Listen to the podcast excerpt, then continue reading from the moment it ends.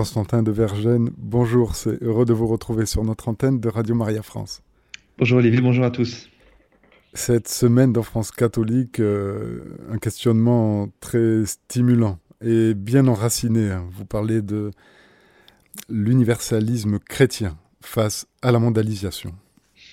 Oui, France catholique a, ouvert ses colonnes à Laurent Dandrieux, qui vient de sortir chez Artege euh, il y a quelques jours un essai très stimulant, euh, comme vous l'avez dit, dont le titre euh, résume la thèse du livre Rome ou Babel. Alors la question de fond, c'est quelle est la différence entre l'universalisme chrétien et nos sociétés mondialisées, c'est-à-dire quand on parle de sociétés mondialisées, c'est des sociétés euh, où, il y a la, multiplication des échanges commerciaux, culturels entre les pays du globe et la diffusion à, travers euh, toute la planète d'un certain système de valeurs. Pour Laurent Dandrieux, la mondialisation n'est pas un phénomène neutre, elle est le, déploiement d'un ordre au-dessus des États, pour schématiser un ordre notamment composé de grandes entreprises multinationales euh, un ordre qui combat l'enracinement, la souveraineté et les cultures particulières. Alors tout ceci, à vous entendre, on pourrait penser que vous vous adressez qu'à des questions sociétales, politiques, euh, même si c'est bien élevé la politique en somme, mais en quoi est-ce que c'est spirituel? En quoi est-ce que ça peut nous toucher de près?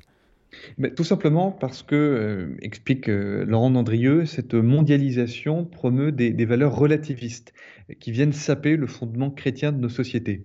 Euh, c'est un fait, hein, la plupart des ONG, des grandes organisations internationales, comme l'ONU par exemple, euh, même les grandes entreprises, hein, vous savez qu'on nomme euh, GAFA, hein, c'est-à-dire Google, Apple, Facebook, Amazon, promeuvent à travers leurs produits, leur marketing, leur offre culturelle, des positions sur les questions sociétales qui sont très marquées en faveur de l'avortement, du contrôle des naissances, de la théorie du genre, bref, des positions qui sont en, opposition complète avec les valeurs euh, de, de, la foi chrétienne.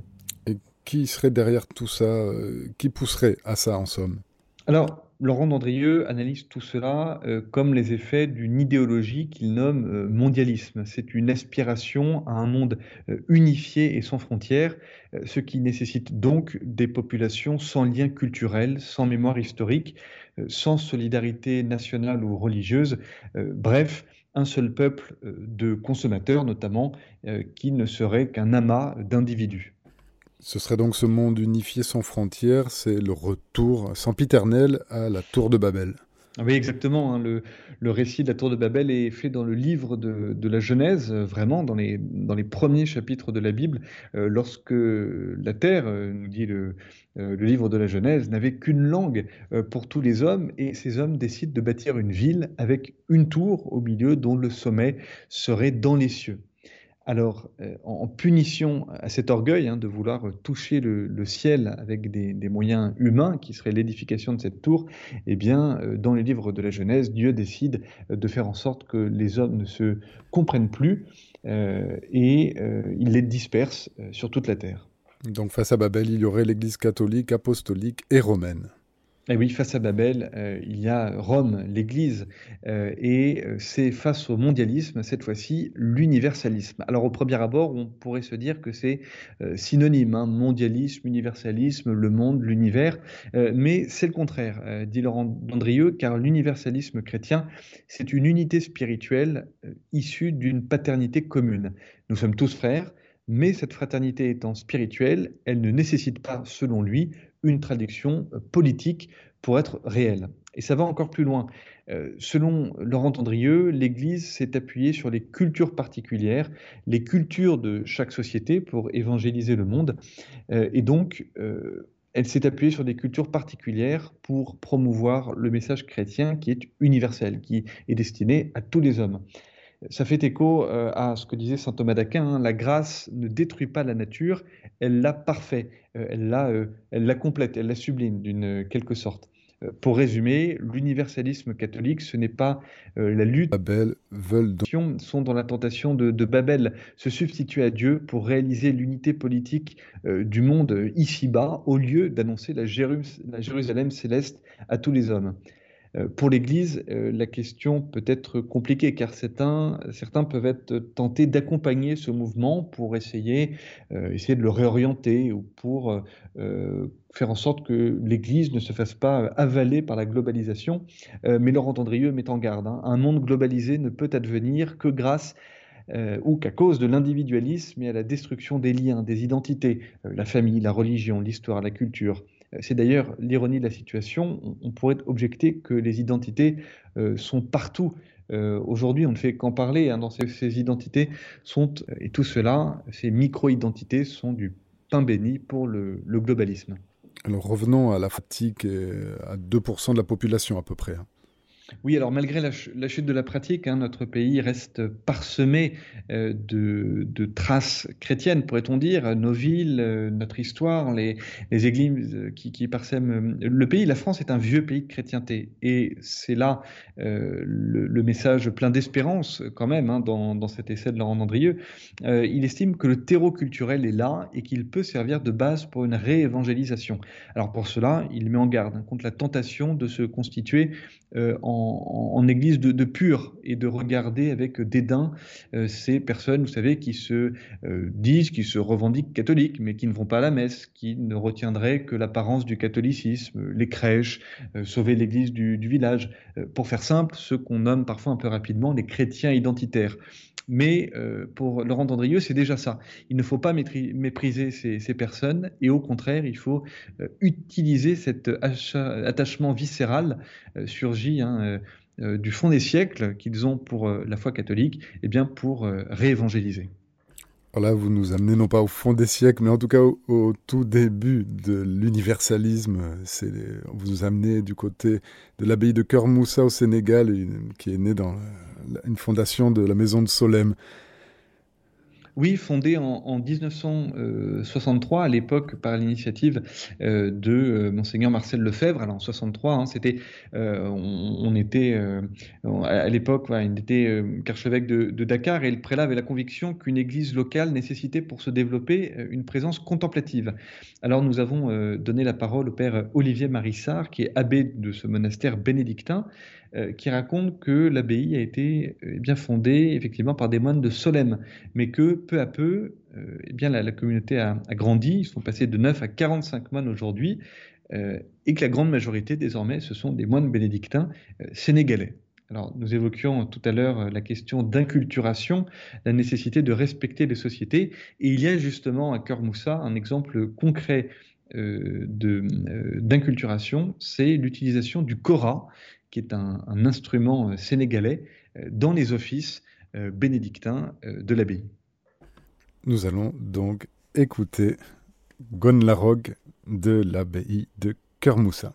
Et voici quelques chants de cette oasis au milieu du désert Kermoussa au Sénégal. On sent quand même affleurer le grégorien par la paix qui s'en dégage hein, de tout ça.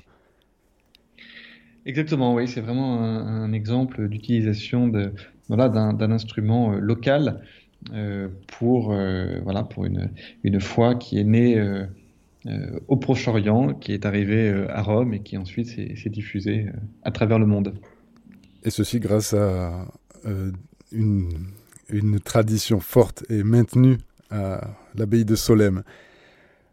Revenons maintenant à toutes vos pages d'apologétique. Vous poursuivez sur une question qui taraude certaines personnes ou même certains chrétiens peu formés peuvent se laisser infiltré par ces, par ces poisons, ces mauvaises idées. Celle-ci, c'est Jésus était-il un homme comme les autres?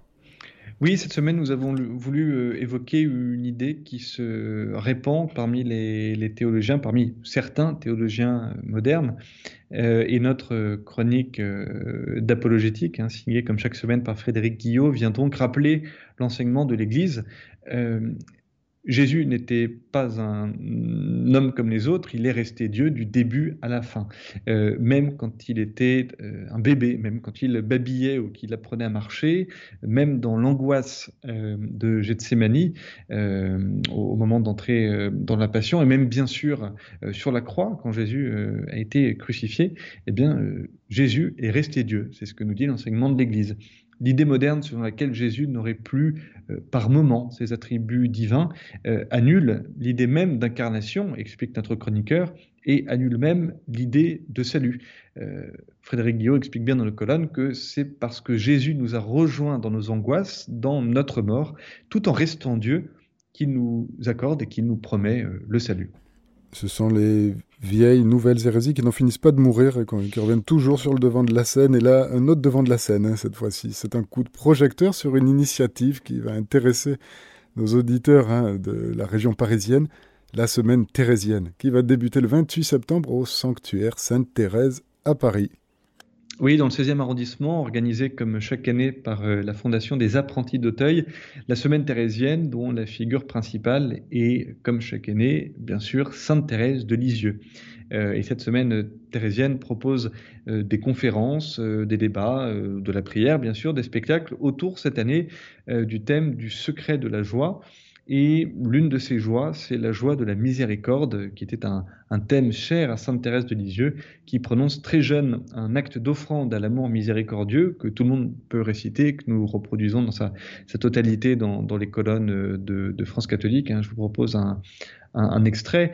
Euh, Sainte Thérèse euh, de Lisieux écrivait Je m'offre comme victime d'Holocauste à votre amour miséricordieux, vous suppliant de me consumer sans cesse, et qu'ainsi je devienne martyr de votre amour, ô mon Dieu. Euh, la, prose, quasiment la prose poétique hein, de Sainte Thérèse de, Lisieux est une source à laquelle on n'a pas fini de s'abreuver. Mais tout de même, conseillons tout de même de réfléchir avant de prononcer un acte de consécration quand on sait que l'Holocauste, il ne restait plus rien de la victime. Bon, absolument. absolument. et pour les fidèles auditeurs, à nos fidèles auditeurs. Euh, chaque semaine, euh, France catholique nous amène dans un tour de France marial. Aujourd'hui, ce sera direction La Creuse. Hein. Oui, dans une chapelle au nom euh, trompeur, si on veut dire, puisqu'on emmène les lecteurs à Notre-Dame du Puy. Alors, nous ne sommes pas au Puy-en-Velay, mais nous sommes à, Bourganeuf, à 50 km de Limoges. Euh, l'histoire remonte à la, troisième croisade, à la fin du XIIe siècle, et elle prend quand même, rassurez-vous, sa source en Haute-Loire, au Puy-en-Velay, puisque l'un des seigneurs du Puy-en-Velay, Raoul de Montgrenier, avait été, euh, lors de cette troisième euh, croisade, avait été libéré des geôles des Sarrasins grâce aux Templiers. Et donc, il décide de, leur faire un, cadeau, on pourrait dire, en remerciement, en leur offrant une statue miraculeuse qui était en sa possession et qui remonterait, dit-on, au premier temps du christianisme. Alors la statue est, installée euh, dans euh, le prieuré à cette époque, un hein, prieuré de, de Bourganeuf, et puis va, rester au fil des siècles. Elle va euh, échapper à la Révolution, au saccage de la Révolution grâce à une femme qui eh bien, va, cacher la, statue chez elle. D'ailleurs, je fais une petite digression, mais les, lecteurs attentifs de France catholique auront remarqué que c'est voilà, un schéma qui revient assez souvent. Hein. C'est assez beau dans ce Tour de France marial que régulièrement, eh bien, à la, fin du, du, 18e, dans les troubles révolutionnaires, eh bien, c'est, toujours euh, souvent des, femmes qui vont euh, euh, s'emparer d'une, statue pour empêcher que, cette statue soit, détruite et puis voilà, conserver ces, statues chez, elles pour que les, catholiques du coin puissent continuer à, venir se recueillir devant. Et puis, une fois la, révolution passée, les, statues vont, retrouver leur place dans la, société catholique euh, d'alors. Euh, donc cette euh, statue de, de Bourganeuf échappe à la, Révolution elle est aujourd'hui au centre de l'arcade au-dessus de, l'hôtel, mais l'édifice est en ce moment malheureusement en restauration et les auditeurs de Radio Maria qui voudront s'y rendre devront donc prendre leur mal en patience avant d'aller à Notre-Dame du Puy en, Creuse. Donc comme vous le dites, finalement prenons notre mal en patience, la révolution qui n'en finit plus, là, euh, eh bien, elle aura, elle aura un terme. voilà. Écoutez, Constantin Vergène, c'est toujours heureux de vous avoir sur nos ondes de Radio Maria France. Je rappelle qu'ils trouveront tout ce qu'ils veulent savoir sur ce bel hebdomadaire de France catholique sur votre site france-catholique.fr. Quant à nous, rendez-vous est pris pour jeudi prochain.